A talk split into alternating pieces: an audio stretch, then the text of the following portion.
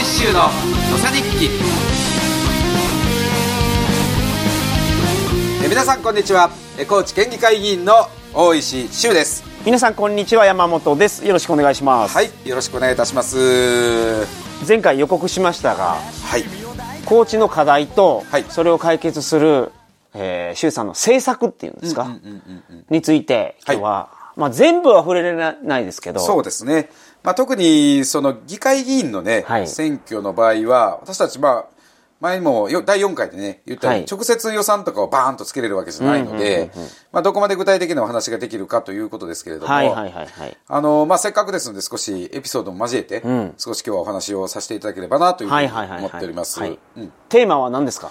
テーマですね、はい。まああの前回せっかく私の本のね、はい。ご紹介をしていただいたんで、まあ、この143の章で、はい。大体最後の方は、最近の出来事をずっと書いてるんですね。はいはいはい。その中で、えーちょうど今回私が掲げてる政策の、はい。えー大変重要な、まあ、重点政策として掲げていることを紹介している章がありまして、はいはいはい。えーまあ、この本で言うと493ページ、はい。離島で、まあ、未来を見たと、んまあ、こういう章があはいるんです。で、あのー今回の選挙戦なんですけれども、はいまあ、いろんな、まあ、争点って言いますか、政策的なはいことで言うと、んあのー高知県で今最も課題に学ってること、はいこれ山本さん何だと思いますか？人口減少だと思いますよすごいですね。これ、それは打ち合わせなしなのね。めちゃめちゃ減ってますからね、うんうんうんうん。まあそうなんですはいね。もうニュースではい。その70万人切ったっていうのがかなり昔にあって、そっからまだどんどん減り続けてる感じがしますよね。うんそうですね。他の県よりも減ってるんじゃないですか？そうですね。まあちなみに、今回今戦ってる選挙が4年ぶりの選挙なんですけど、はい4年前の高知県の人口から、はいまあ今日現在まではい3万人一気にまた。減ってるとはいはいうことで、まあついに67万人、うん。でさらにこれからもう本当に坂道を転げ落ちるかのように、はい。人がまあ減っていくと、んまあこういうことになってまはして、い、我々はその子供がいるから、まあ小学校とかに参加することがあって、子供を見るじゃないですか。はいはいええ子供がいないご家庭とか、ほんとしばらく子供見てないとか言いますからね。そうですね。だから、うん今年の出生率も、はいえー減少率はもう全国高知県ワースト1位ですし、うんなるほどそういう意味ではもう全国で一番こう子供が今、はいはいはいはい生まれづらいと。うん。で人口の問題というのは、実は2つの、えー分野から見ないといけなくてですね。はいはいはい。で、これ分かります ?2 つ。なんとか増減っていうんですけど、両方。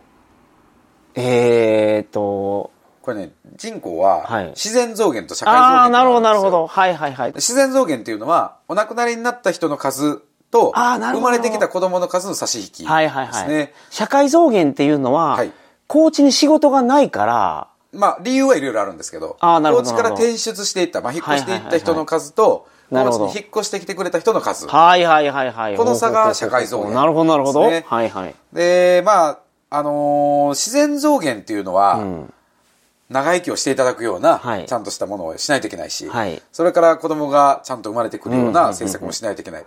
これは結構時間がかかるけど、しっかり当然やらないといけないんですけど、まあ、高知の政治としては、一番しっかりこう政策的に取り組んで、成果が出る可能性があるのが、はい実は社会増減なですね。なんるほど、なるほど。だからその国の人口に対する考え方と、県のその人口に対する考え方ってやっぱ違うんですね。そうですね。国の場合は、当然少子化対策、はいはいはいはいそれから長寿命化、んうんいわゆる自然増減の話を今してるんですね、すね国の場合は。はいはいはいはいで、高知県の場合は、私たちの県から引っ越していく人よりも、引っ越してきてくれる人を増やす。なるほど。あるいは、引っ越していく人を減らす。うんうんうん。だから、プラスを増やして、マイナスを減らすと。はいはいはいはいいうことができれば、これは高知県の社会増減というのは、当然プラスで転じていくんでね。そうですすね。はいはい。だから高知県が魅力的になればあ、、そう、そうなんですよね。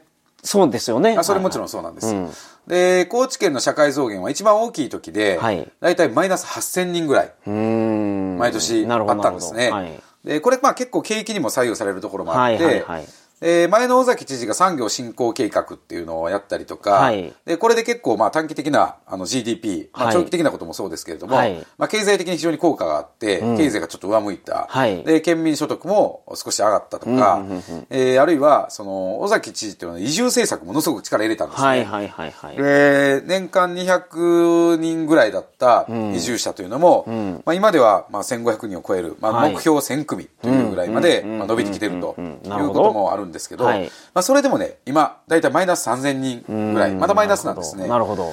でこれをやはりプラスに転じていくような取り組みをやっていくというのが、えー高知県政の私は次の大きなまあ責任じゃないかなというなるほど。思ってまして、まあ、その中で、えー私も人口対策の抜本的強化というのを重点政策の、まあ、一丁目一番地に入れてますけれども、はい。その中でも一番に一丁目実は、一番地。そう、その中でも はい、一つ目に入れてるのが実は、えー都市圏の高校生を、まあ、県立高校に受け入れる、まあ、地域未来留学なるほど。っていうのがあるんですね。はいはいはいはい。で特にまあコロナというのもあって、はい今その首都圏の高校生の皆さん、若い皆さんで、えー自然環境豊かな、あるいは独特の教育制度のあるはい。地方の高校にはい留学してもいい、あるいは留学したい、はいはいはいこういう人たちの数っていうのが年々年々すごく増えてるんですね。なるほど。留学って聞くと、はいなんか海外に勉強しに行くみたいなイメージがありますけど、もちろんその県外に勉強しに行くがあってもいいですね。そうなんです。はいはい、はい。でこれを実は全国で最初に草分けとして始めたのが、はいえーここで離島で未来を見たという、えー章で紹介をしている、島根県の、まあ、沖道前高校というところなんですねはいはいはいはい。で、私、今年度といいますか、今年、えー総務委員会という、まあ、はい高知県の教育と警察、財政を司っている委員会の委員長になりまして、そんな偉い役職を。いやいやいや、一応ね、まあ、させていただいて。はい。で、そこでまあ委員長なので、はい。まあいろいろね、はい。あの、プランを立てさせていただいて、はい。皆さんにもちろん相談してですけど、今年といいますか、去年の夏、今年度ね、去年の夏、この沖道前高校に実は行ってきました。はい。で、これは島根県の沖にある、まあ、沖諸島、ね、はいはいはい。ご存知の通り、まあこれ離島ですね。はい。で、この離島の高校なんですけど、うん。まあ離島の高校ですからね、はい。人口減ってるわけですよ、ずっと。で、高知県の県立高校もね、文部中山間の高校はもう今定員割れですけど、ここもご多分に漏れず定員割れずっとして、まあもう廃校寸前とはい。いう状況のところだったんですね。ところが、この高校を廃校にしてしまったら、もう島がもうなくなってしまうんじゃないかと。はいはいはいはいまあそういうふうに当時の町長さんが思ったそうです。はいまあこれ確かにその通りで、うん。あのー離島ですからね、はい。高校に行く選択肢がうん。子供がなくなるとはい。いうことは、うん。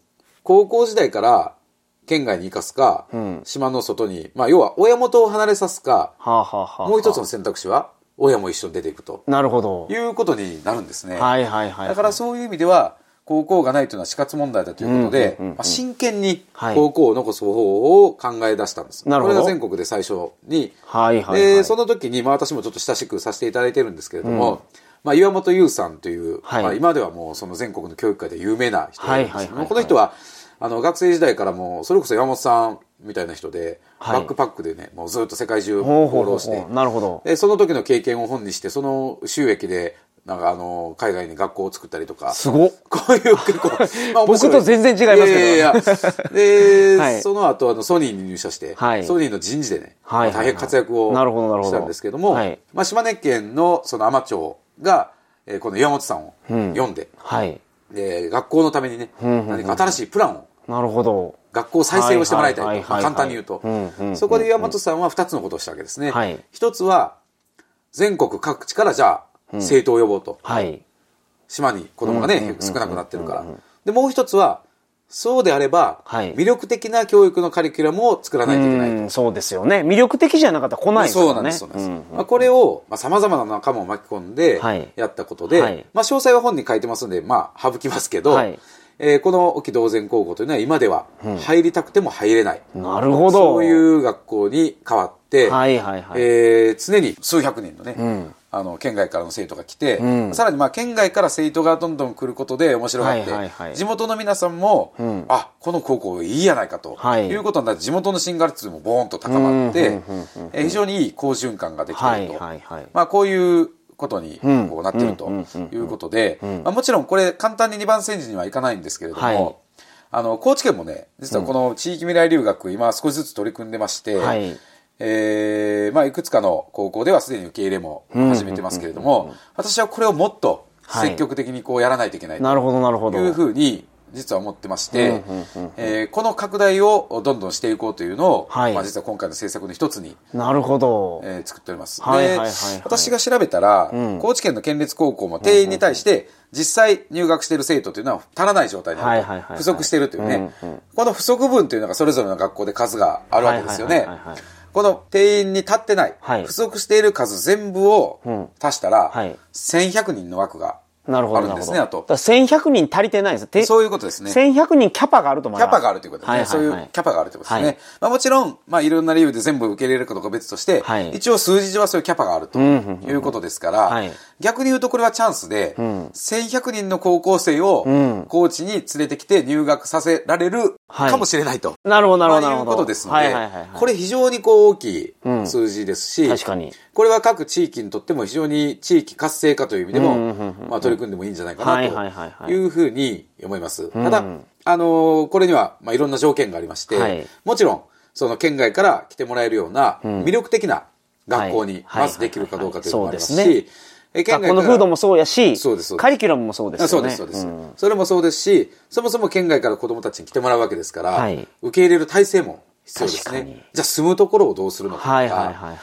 まあそういう地域の皆さんに受け入れていただけるのかどうかとか、まあいろんなことがありますから、はいこれはあの教育委員会の皆さんだけじゃなくて、当然受け入れる市町村とか、はい。えーあるいはその事業者の皆さん、地域の皆さん、はいいろんな皆さんを巻き込んでやらないといけないと。なるほど、なるほど。だから学校だけの問題じゃないんですね。ないんですよね。だから縦割りではできない。ん。つまり横のつながりをつけないと、このプロジェクトというのは進まないということで、なるほど。私たち政治の役割というのは、はい。い、ろんなつなぎ役になってね、下支えをする仕事ですから、はい。そういう意味では、私たちサポートに入って、えーこのことをまあ進めていける可能性が、まあ、あるんじゃないかなというふうになるほどなるほど。まあ、思っています。はいはいはい、はい。で、まあ、この地域未来留学を進めていくにあたっては、まあ、魅力的なという話がありましたけれども、はい。もちろん学力の問題もね、今このコロナ感染症で実は、あのー今年でもね、いろんなことが進んだんですね。はい例えば遠隔教育。うんうんうんこれも実は飛躍的にはいはいはい今進みました。だから会社でリモートワークができるようになったのと同じで、そうですね。リモートで勉強できるように。いや、そうなんですね。なるほど。そうするとこういうことが起こるんですよ。はい例えば、で、リモ遠隔授業をした時と、対面の先生と授業で受けた時で、はい。出来高の差っていうのは随分埋まってきてるんですね。そういう意味で言うと、はい。今まで例えば中山間の高校で、すごく優秀な子がいて、ん。あの医学部に進みたかったと。はい。ところが、うん。じゃあ数学でも何でもそうですけど、はいそれに見合うような授業を一人のためにやるわけにいかないですよね。だからなかなかそういうチャンスがなかった。ところが今は遠隔教育ではいそういうこともできるかもしれない。こういう新しいことと組み合わせたときに。中山間の学校にはい。県外から子どもたちを受け入れて、はいさらに、まあ、いろんな成果を残すということが、ん。まあできるんじゃないかなという。なるほど。それはまあ、例えばですよ、はい。その中山間の高校で、はい。地域医療をやりたいという子どもたちのために、ん。医学部のコースを例えば作る。うーん。で、そこに、まあ、寮を整備して、はい。あるいは地域の皆さんに住む場所も構えてもらって、うん。うん。うん。そこで一緒に生活もしながら、はい。地域医療のまあ現場についても、もちろん医療行為はできませんけれども、勉強もしながら、はいえーまあ、将来目指す素地を作る。なるほどなるほど。まあ、いろんなことは自由に考えるえーということは、これから可能性があるんじゃないかなというふうに思います。なるほど。うんただその前提として、この地域未来留学をはい高知県を挙げてやっていくかどうかというのが非常に大事なことで、さっき言ったように縦割りじゃなくて、これは横のつながりもつけないといけないはい話ですから県だけがやろうというのもできないんですね。市町村も動かさないといけない。はい民間の皆さんも動いてもらわないといけない。ですね。はいはい。だからそういうところで、まあ今年度の議会では、私も何度か質問して、はい。浜田知事は一生懸命やりたいと思いますという、まあそういう答えまでもらってるんですね。で、教育長も言ってると。で、あとは、まあこれを来年度以降、えー形にするために、はい。い、ろんな皆さんに相談をしながら、そういうプロジェクトを進めていけるような後押しをしていきたいなというふうに。なるほど。思ってます。はい。で、これはその人口対策のみならず、はい。地方のやっぱり魅力化っていう意味にもつながってくるし、で、さらにその沖同然高校を見ると素晴らしいのは、そこで卒業した子供たちっていうのは、はいはいはい。そのまま島に残る人もいれば、ん。一旦県外の大学とか行って、はい。また戻ってくる人たちも、なるほどなるほど。さらにこの人たちは若いですから、はいはいはい。実は少子化対策にも非常になってるんですね。そういういい循環をはいはいはい。作っている事例が、ん。まあ島根県ではい。もうすでにあるということで、まあこれは本当に日本の希望の光、地はい。方の光だというふうに思いますけれども、うん。まあこれは高知らしいやり方で、はい。えーまたやっていきたいなというふうに思っています。まあこれがまあこの本人の最後にね、詳しいことを書いてますけれども、はい。はい。はい。はい。はいまあ今回の選挙でも人口対策の抜本的評価という中で、えーこの政策については紹介をさせていただいております。ぜひまたご一読をはい。いただきたいというふうにはい。はい。はい。はい。思っております。制作の話って、はいカタカタで、あんまり面白くないんじゃないかなと思ってたら、はい。面白いですあ、ね、内容は。本当ですか？あ、意外と面白い。うん。うん。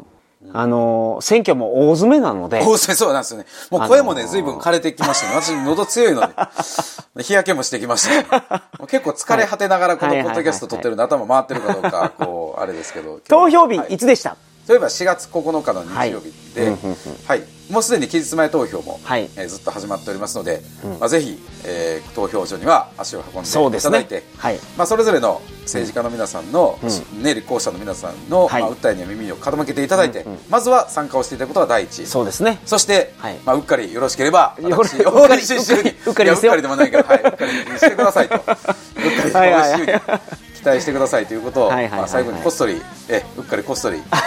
そうですね。ちょっとあんまりね、こうなんか、はい私に私にとかいうのちょっと恥ずかしくて苦手なんですけど、はいはいはいぜひけどまあ思い切ってね、あのしっかり仕事をしたいと思いますので、はいぜひ、あのはい信頼いただけるというか、まあ期待をしていただきたいなというふうに思います。本日もお疲れ様でした。ありがとうございました。はい、どうもありがとうございました。そんな自分が悔しかったけの空が僕らが染めて強く生きろと励ましてくれた夕焼けの光が僕を抱き染めてこんな